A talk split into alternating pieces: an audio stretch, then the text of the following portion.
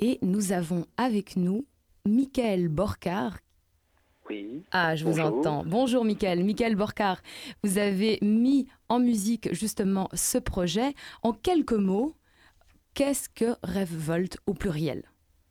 Alors, euh, j'ai mis en musique, mais avec euh, l'aide d'un collègue justement, euh, Noël Sarlot. C'est une collaboration, on était quatre.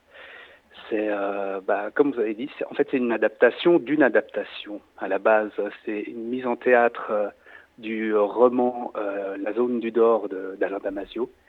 Et, c'était l'idée justement de le, réadapter en format podcast euh, avec euh, cette possibilité de pouvoir faire plusieurs épisodes hein, pour, euh, pouvoir développer le propos. Oui, le podcast donc part de Projet 17, donc Michael Borcar vous-même et Guillaume Pidancet en collaboration avec Noël Sarlot, j'espère bien prononcer, dites-le moi, et Benjamin Maillet. Euh, vous êtes impliqué, vous, dans différents formats créatifs, hein, ça va de la grande scène, en band ou en duo, jusqu'à l'intimité du podcast. Comment est-ce qu'on compose justement pour un podcast de ce type-là?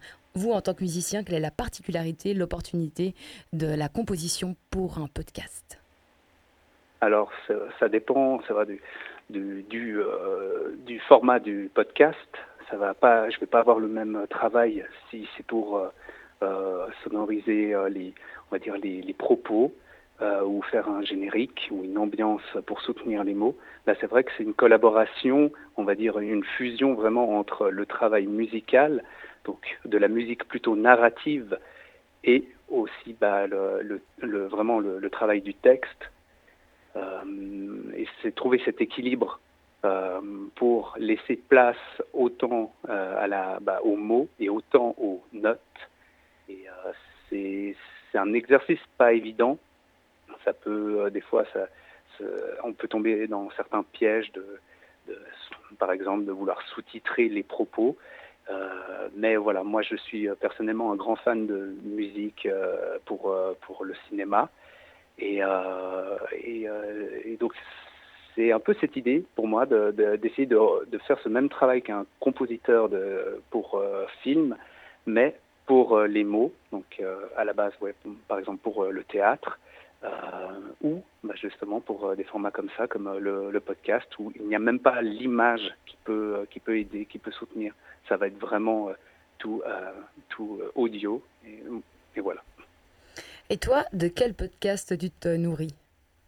Avant d'avoir commencé à travailler sur ce projet, quelles étaient les inspirations ou euh, qu'est-ce qui planait euh, dans, ton univers euh, podcast?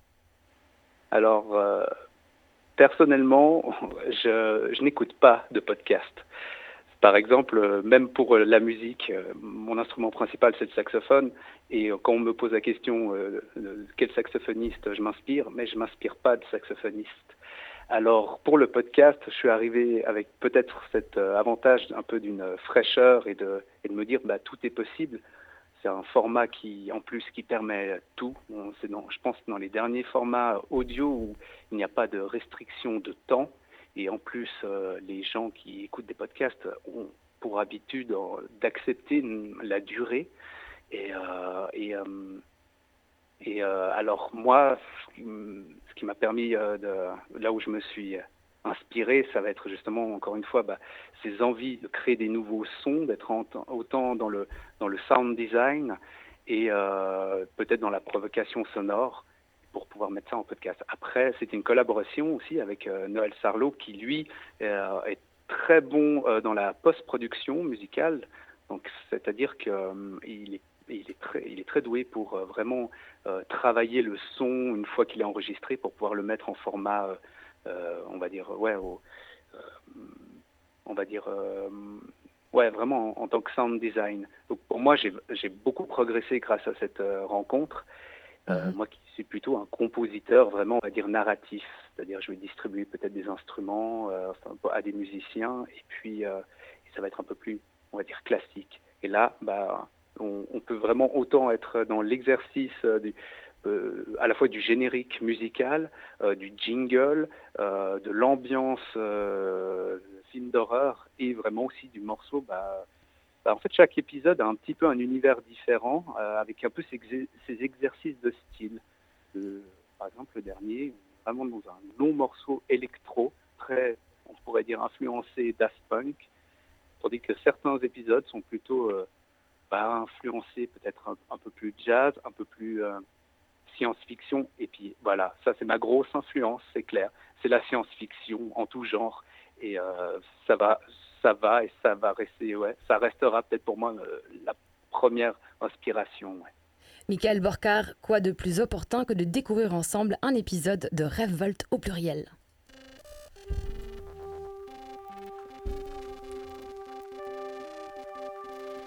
Pourquoi en nous y a-t-il toujours ce sentiment d'une mission Cette conviction que nous avons quelque chose à faire ici, sur ce sol Quelque chose que personne ne pourrait faire à notre place Et qui, si on ne le fait pas, serait perdu pour toujours? Cette vie ne manque de rien. Alors pourquoi cet espoir? Pourquoi ce creux en nous, ce trou dans l'acier plein de la vie qui fait appel d'air Nous expulse de nous-mêmes ce rift qui nous tire vers ce but, le dehors? Liberté intérieure à chacun d'entre nous dont on ne sait au juste si l'idée même a un sens nous ne savons si ce que nous cherchons de toutes nos putains de forces à faire éclater comme un soleil en miettes n'est pas déjà là. En nous, accompli, déjà fait et éclatant. Nous trouvons juste important, ça, reprendre la main ensemble. Par amour.